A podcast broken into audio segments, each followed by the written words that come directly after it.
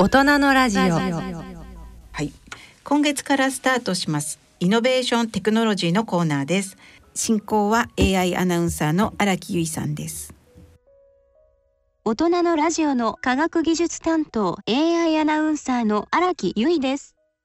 今月からスタートしました。イノベーションテクノロジーのコーナー。今回は光触媒技術の1回目をお送りします。ご出演いただきますのはカルテック株式会社代表取締役社長の染井純一さんです。聞き手は外交ジャーナリストの手島隆一さんです。まずはカルテック社の光触媒技術を応用した商品についての話題からお聞きいただきましょう。僕もこう首掛けをえまだ、え実験段階からえさせていただいてるんですけれどもはい。今ラインナップも随分増えてきて一般に見かけるようになってきました。ね。はい。あのそうなんですね。あの今手島さんに首にかけてもらっているいわゆるパパーソナルの除菌脱臭機というものからあの冷蔵庫に入れるものそれからお手洗いに使って電球と同じようなタイプそれから皆さんのご家庭の、まあ、8畳から16畳ぐらいの部屋用のもので最近ではですねあの一番大きいものは60畳用までカバーするですね、非常に大型のものもですねあの発売するようになりましたのであの本当に大空間からパーソナル空間という、まあ、そういうラインナップがですねようやく揃ったと。弊社の商品のデザインコンセプトというのがですねノイズノイズレスデザインと言いましてこれはあのいわゆる邪魔にならないデザインをしようということであの私も家電のシャープにいた頃からですね日本のお茶の間を狭くしているのは電機メーカーの責任だという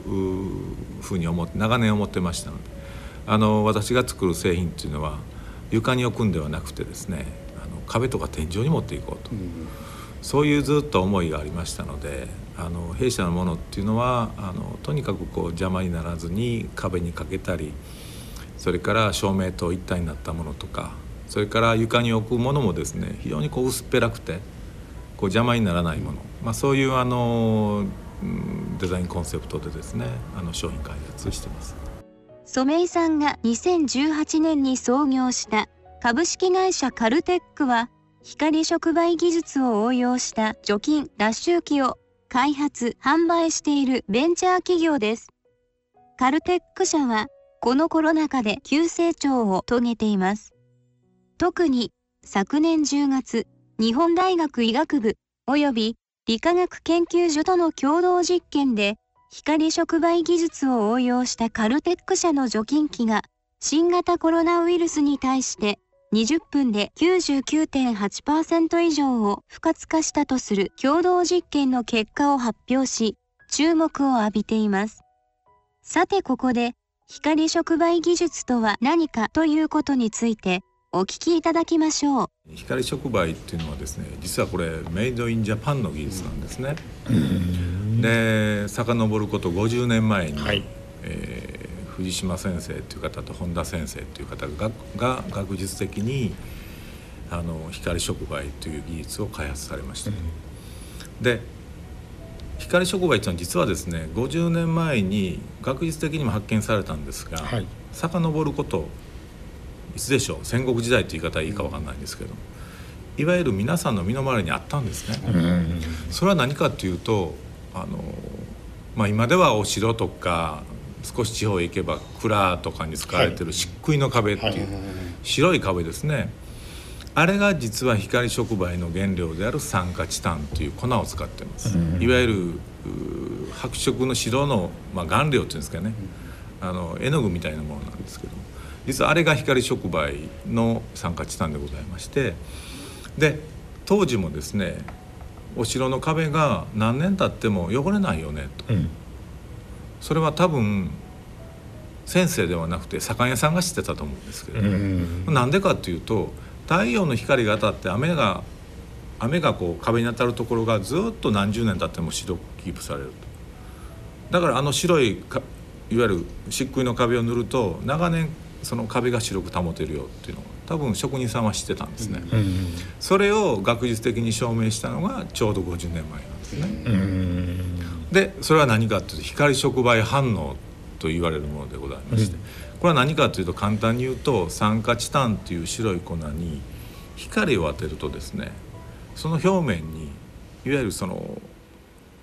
活性酸素とか言われるいわゆる活性種ちょっと難しい言葉になるか分かんないんですけどもいわゆる匂いとか汚れを分解するその物質が表面にできます。はい、でその物質が汚れをとか匂いを分解するもんですから、えー、いわゆる触媒についたものが、えー、いわゆるきれいにいわゆるな流れ、まあ、汚れを取るっていうんですかね、そういう作用が光触媒反応のあの基本的な現象なんですね。ですから光触媒に光を当てとくだけでですねまあご家庭の匂いですとか今ではコロナウイルスですとか、そういうものが光触媒の表面にくっついたものが光によっていわゆる分解されて実は炭酸ガスと水になってですねまた空気中に戻るんです。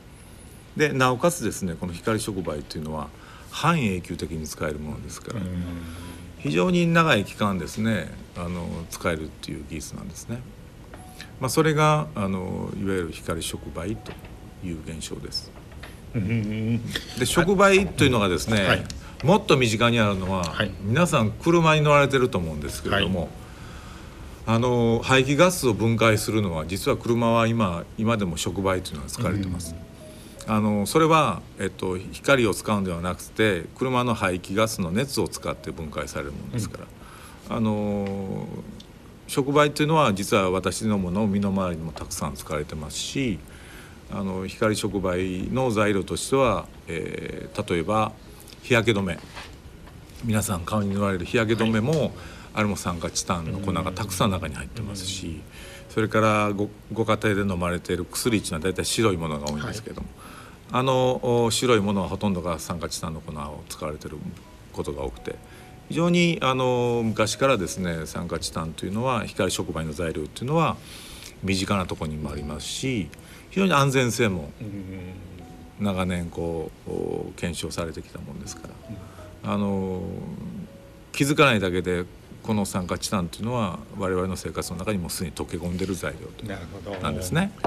染井さん今あの実は、えー、左官屋さんがそのことをかなり古くから知っていたというふうにおっしゃってましたけれど私あの親しい友人で飛騨高山にですね佐波戸周平さんこれ自分のことを親方と呼んでくれと言ってえ左官屋さんのまさに非常に取りまとめの大変面白い人なんですけれどもえこの人は、えー、お話を聞いた時にあの後ろの壁も含めてですね息づいているつまり生きてるんだというふうにあの言ってるんだ。それはつまりそう言っていいんでしょうか？壁の材料がそのいわゆる自然の太陽の光と雨でね常にこう浄化されるっていうことは本当に壁が生きてるそのものだと思うんですね。ですね。ですからその親方がおっしゃることは、多分そういうことなんじゃないかなというその頃はまだ、えー、コロナもありませんでしたしそして、えあのこういう光触媒っていうことも僕らもほとんど知らなかったので、うん、その時にそのことがもし今、え染井社長からお話を聞いてればもっと深いやり取りが 可能だったからちょっと残念だなと思いますけど。そうですよね。続いてこの光触媒技術を応用した製品の効果についてのお話をお聞きいただきましょう。染井さんから頂いているこの、えー、資料も伺うとこう光触媒は今どこまでいっているのか。そしてどんなことに応用が効いているのかというところも含めてえ改めてご説明をいただければと思います。はいわかりました。あの光触媒というのはですねあの空気と水と食べ物こういうところにいわゆる人間が生きていくためのものですよね、はい、そこに全て効果が出るんですね。で今一つ紹介させてもらうのはあの食パンっていうのは皆さんご家庭でですね少しもう外に袋から出して置いとくだけでですねあくる日にカビがついてた、うん、そうですよね、はい、当然捨ててしまうということなんですけど、はい、これは何が起こってるかっていうと空間にはですねもちろん今はコロナのコロナウイルスが空間に漂っているということで大騒ぎになってますけどいろんなものが漂ってるんですね。例えばカビの胞子これ心筋っていうんですけれどもカビの胞子も皆さんのご家庭の中でお家の中でですね実は空間で飛んでるんです。それが食べ物に落ちて食べ物が餌となってカビがバッと広がるっていう、これがいわゆるあのいわゆる食べ物があまあ腐ったりカビ化するということなんですけれども。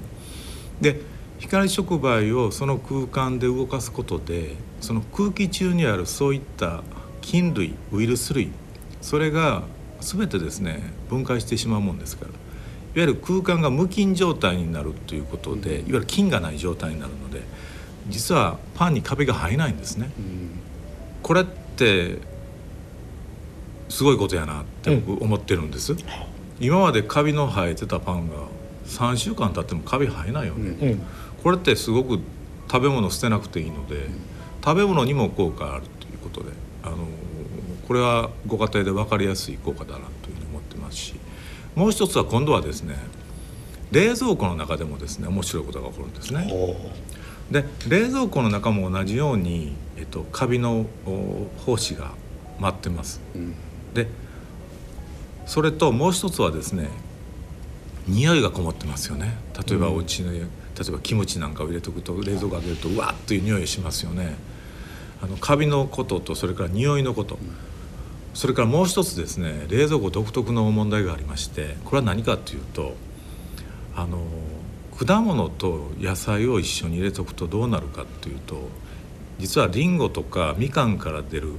ガスがあるんです。これエチレンガスっていうんですけれどもこのガスがですね実は野菜にくっつくとどうなるかっていうとすぐこうしなっていくんですね。バナナにくっつくとバナナが腐っていったりするんです、いわゆる腐らせるガスが実は果物から出てるんです。ですから今冷蔵庫でお家で上の冷蔵庫にリンゴを入れて野菜室にほうれん草を入れときますと。実は冷蔵庫っていうのは僕は家電メーカーにおりましたのでよく知ってるんですけども野菜室と冷蔵室の空気っていうのは共通なんです、うん同じ空気が流れてるのでリンゴから出るガスが野菜室に行っちゃうとどうなるか買ってきたほうれん草がすぐしなってなってしまうんですね。で腐ってしまう。そういうガスとか今言いましたキムチの匂いとかさっき言いましたカビの菌。これを光触媒が全て分解するんです、ですから冷蔵庫の中に置いてもらってもですねカビだけではなくてそういう匂いとかですねその野菜が長持ちするっていうまあ、そういうあの非常に、えー、家庭ではですね非常にこう効果のある、まあ、現象がですね光触媒で起こるということなので、うん、あの非常にあの皆さんの身近でですねあの光触媒の良さをですね体感できるというものなんです。でその他にはですね空間で今飛沫感染と言われているコロナの感染にも実は非常に効果がありまして、はい、これはあの理化学研究所にもあの認めていただいた技術なんですけれどもあのコロナの飛沫感染にも非常に効果的だという実証データも取ることができましたので、まあ、コロナ禍の中で、えー、使ってもらうことで感染予防ということができます。染井さんはカルテック社を創業する以前は大手電機メーカーのシャープに在籍をしていました。このカルテック社を創業するまでのエピソードからさらなるお話が展開してまいります。それほどのものでいよいよこう勝負にっていうことですけれども全体としてやっぱり壁があって本来ならばえその染さんおられたシャープの中で今だと誰でもやるべし言うんだと思うんですけれども当時で言うとあのコロナウイルスはあったかもしれませんけれども新型コロナウイルスというのはまだ姿を見せていませんでしたのでえそういう中ではえいろいろシャープの中でいうふうにチャレンジされたに違いないと思うんですけれどもやっぱり無理だったんでしょうか？そうなんです。プラズマクラスターと光触媒を融合させるとすごくいい商品が出るんですね、うん、これはもう僕はもう間違いないと思ってました、うん、ですけどもせっかくこうみんなで築き上げた光触媒じゃなごめんなさい。プラズマクラスターのブランドがですね、はい、光触媒によってこうブランド力が落ちるんじゃないか、これはね私実は社社内に出ててですね、まあ、言ってることは間違いじゃないかもしれないな、うん、結局お客様にですねどう説明したらいいんだろう。と、うん、じゃあ今までプラズマクラスターって何だったんですかって言われた時にこれ説明できないんですね、うん、ですから社員の言うことも僕実は理解してたんです。なるほどなと。新しい技術はいいんだけどもなんかこう今までの技術をこう壊すようなもしくはその上に行くような技術だったらこれは確かに、うん、あのプラズマクラスターももっと言えばシャープのブランドにもしかしたらこう影響が出るんじゃないかなっていう、うん、そこはですねあの私も理解してたので、まあ、押し切れなかった理由は一つそこなんです、うん、じゃあどうしようか。これはもう自分でやるしかないよね、うん、ということでまあ3年前にシャープを退職して、まあ、光触媒一本でですね世界の環境のために商品を作っていこうというふうに思ったんですね。しかし大きな組織で僕も実はえあのはるか以前にさようならをした人間なんでどうしてそんなことを考えつくのかとよく言われたんですけれども、うん、え僕はちょっと感覚がずれてるしそれからどさんこだったからあんまり抵抗なかったのかもしれませんけれどもやっぱり整ったサラリーマンっていうか組織人ならばそういうちょうどかつて幕末ですらこういう土佐藩から脱藩をするっていうのは坂本龍馬だったらできたかもしれないけれどもいうつまり全てを失うところもありますですよね。そうなんです、ね、本当に大変だったと思いますけれども。私一人ならいいんですけど、うんはい、当時あのエンジニア7名ほど、はい、まあ、同じ同じ志を持つエンジニアがおりましたので、はい、ぜひ、まあ、私と一緒にやりたいというエンジニアがいわゆる7名も連れて行ったわけですから。7名プラスご家族もその肩に乗っかってるわけですから。うんうんそれは私もプレッシャーっていうかね、責任感を非常に感じてましたね、うん、本当にこのままでいいのかなってもちろん自問自答もありましたし、うん、当然起業する限りはお金の工面もしていかないといけないということで、そういうことってサラリーマンの時に経験なかったわけですけど、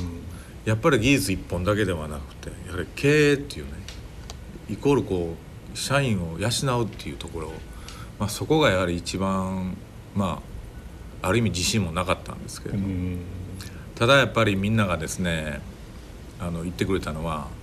いや給料は別にいいですと。この光触媒をね、はい、あのカルテックという会社からね発信していこうと。それは結果的に絶対環境のためいわゆる世界のためになるっていうそれはもうみんな確信してると。だから最初は苦しくてもね、頑張るからそのみんな一緒に力してやろうよと、うん、最後僕が言うたんじゃなくて社員がですねそう言ってくれたんでそこは本当にもうあの私の力ってよりも本当に一緒にやった仲間の力やと思ってます。まあいい同士っていうか、ね、仲間を得てっていうことなんでしょうね。はい、で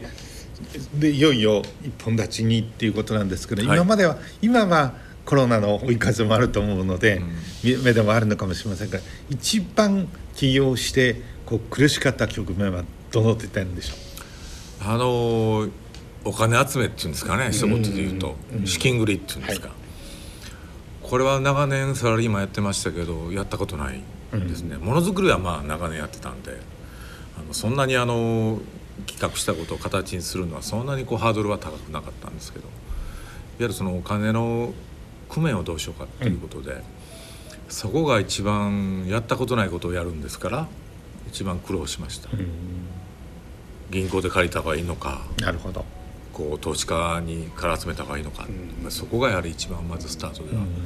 大変でただ銀行もですね当然のことながら担保あるのかとかですねどのぐらいあの有望ないろんな議論も当然のことながらありますし、まあ、つまり一種保守的であって当然ですよね。一方投資家の側だって本当にいい技術なのかそれはえ専門的な見地からえゴーサインが出るのかというところもありますしさらに私はあの、えあのボストンの、えー、大学町にいたこともあり、うん、それからワシントン DC の周辺っていうのは、えー、政治の町ではありますが周辺のところは NIH とかですね、うん、それから FDA なんかがあってその起業家もたくさんいて、うん、創薬薬を作る人たちもさらにたくさんあってそれ全部今染井社長が言われたようなどうしてファンドレイジングをしていくのか資金を集めるのかアピールするのかいう人たちに溢れてますしそれはもうごく当然で空気の同じようなっていう雰囲気の中にいましたので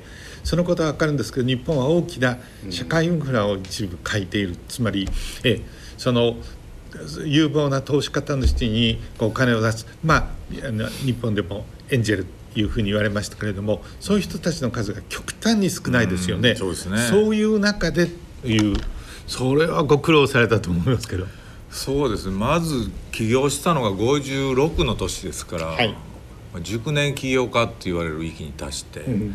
さらにですね、まあ、当時でもまあ IT 企業いわゆる固定資産の持たないような企業に投資価値の大体基本的な投資をこうしていった中で我々の業種は製造業ですからね、うん、熟年集まった技術の会社でそれから製造業やと。はいこれは投資家から見た時に魅力あるんだろうかな、うん、やっぱりこうなってくるじゃないですか。そうですね。で私考えたのはその結構このキーワードって大事だな、はい、その瞬間的に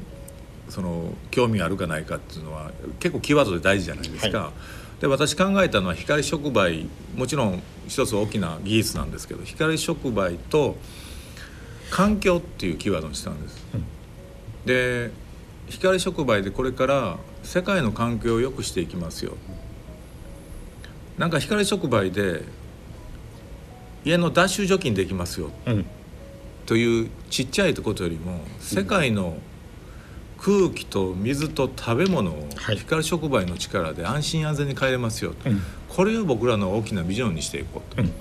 これをいろんな投資家銀行に説明をしてとにかくこう資金を調達しようと。いう、まあ、そういうことを実は始めたんですね。うん、でまあ、その中でやはりあの共感してくれる、はい、まあ、銀行さんのベンチャーとかあと大学系のベンチャーさんとか非常に私どものそのビジョンとそれから技術に興味を持ってもらいましてね、うん、である大学のところから結構大きな資金を調達できて、まあ、それでようやく本格的に商品の開発ができて実は社員にボーナスも初めて出すことができたよかったですね。いうことなんですね。はい。ここでちょっとだけ僕はあんまり自慢げなことを言わないタイプの人間ではあるんですけれどもちょっとどうしても言わせていただきたいと思うんですがコロナが起きる前なんですけれどもあの京都大学の山際総長とが非常に親しくて、えー、会なんかもしていてあの京都大学がこう持っているこうベンチャーの方々の枠組みであれ2 3 0こうリストがあってこんなのをやってるんだっていうのをあの話は聞いてましたし、うん、そのうちあの投資家の皆さんも含めてこの30でどっかにあの資金をということなんだけれどもあなた、えー、多少いろんな世界中を歩いてるのでどれがっていう時に僕あれ30ぐらいの枠組みですよね企業でいうと。そうですそうですそれで真っ先にですねえカルテックこれが面白いっていうふうにそれは当時から言っていたので、うん、後知恵で申し上げてるわけじゃないんですけれどもどうしてっていうことだったんですけどそんなに僕らは別に技術についての目利きであるわけではないし当時まだ染井社長とお目にかかったことがないんですけれどもしかしこの企業が発しているそのなんかメッセージさっき言ったあの、えー、光触媒、うん、そして環境問題についての一つの決め手がっていうのでいうとやっぱり当時から光り輝いていたんで僕はそんなビリオネアではミリアナデアですらありませんけれども僕だったらこれに行くっていうふうにえでもただ皆さんはえあんな1回のジャーナリストが言っても全くえあの耳を傾けて当時はいただけなかったんでしょうけども手島さん確かにカルテックのことを言ってたよねっていう今は言ってくれてるのであそうなんですか、僕投資家になればよかったかなというふうに、えーえー、でもやっぱりその点でもう一つ重要なのは今若い方々やっぱりプレゼンテーション能力で学校でもちょっとしかし全体に菅総理のことを申し上げているわけではないんですけれども極端にコミュニケーション能力が低くてだからその分だけ根回しとか人事とかっていうふうになりがちなんですけれども今染井社長のお話こういうふうに伺っているととても分かりやすくて明快にご説明。僕ちょっと実は染井社長のことを疑わしく思っていまして初めからこんなに 分かりやすかったのか。ちょっと必死にですねやっぱり短い時間でこれよくエレベーターピッチつまりエレベーターの1階から10階に社長が行くまでの間にえのアピールをするって。これペンタゴンから始まったんですけども有事の時にえまさにえ1分半の間に今何が起きてるのか。そして国防長官の選択肢はいくつなのかっていうんでその国防長官がそのドアを開けた瞬間に2番目で行けみたいな僕は現場に立ったこともあるんですけどそれもあれだけの修羅場でとても見事ですよね。それを思い出すんですけれどもえあのいくらあのこう東北関東北海道の地域と違ってあの、えー、吉本興業のですね 話す文化っていうのはあれ大変な資産だと思うんですけれどもそういう広い意味で中に売られたにしても初めからそうだったのかなと実はかなり疑わしく思っていまして、えー、どうだったんでしょうか？あのー、いやまさしくあのー、手島さんにお会いした時はね多分そういう、ね、印象を持たれたと思いますしあのやっぱりこの経営者っていうのはですねあのおっしゃる通りいかにこう企業のことを、まあ、自社のことをプレゼンテーションできるか能力っていうのは非常に問われる時代やと思いますしそれによってやっぱり印象によってね投資家もだいぶこう判断が変わってくると思うのであのまずはやっぱり僕の何て言うんですかね夢っていうかビジョンをね、はい、まずやはりこう皆さんに伝えるっていうことは僕非常に大事なところと思ってますから、あのそういうことに心がけて話すようにしたんですね。ラジオ日経をあの聞いてらっしゃる特に若い方々に僕、えー、ぜひお伝えしたいというふうに思うんですけれども今プレゼンテーションというとなんとなくテクニックとかですね、うん、そういうようなものっていうのが優先されがちなんですが今のあの染社長のお話を伺っていても何を本当に伝えたいんだというところがもちろん最も大事ですよね。でただそれを伝えるためにはえちょっといろいろさまざま分かりやすく努力をしなければいけないってことがあるんですけれどもえそういう意味ではえそのファンドレイジングやプレゼンを始めた時から今こう見てますとですねやっぱり自分は少し進化してるっていう感じはあるんでしょうか？ほとんど同じ。いやいやあのー、やはり進化してると思ってます。もちろん思ってます。あのもちろん時間とともに僕らの製品もいろんなラインナップもできましたしいろんな方とお会いすることができてで光触媒も最初はですねあの空気だけとかいうことであの狭い範囲の話しかできなかったんですが今は水でしですとかそれから食べ物にも応用できるということで非常にあの聞いていただく方にもですねいろんな方がおられるので僕らも私もいろんな幅広い話をすることでやはりあの共感してもらうっていう意味ではですねあのテクニックっていうよりもその私の話の内容のジャンルっていうんですかね、はい、幅がやはり広がったことであのいろんな方が興味を持ってもらうということではあの非常にあのこの3年間っていうのは私自身は進化というよりも幅が広がったんじゃないかなというふうに思ってます。大企業におられてそして光触媒をなんとかそして一大決心をされて独立をしいよいよこの資金集めにも苦労されたというところまで、はいはい、あの今回を伺いましてとてもよく分かりましたが、はいはい、えー、続いてですね、はい、えまた伺いたいというふうに思います。光触媒技術の1回目をお送りしました。ご出演はカルテック株式会社代表取締役社長の染井純一さん。聞き手は外交ジャーナリストの手島隆一さんでした。大人のラジオ。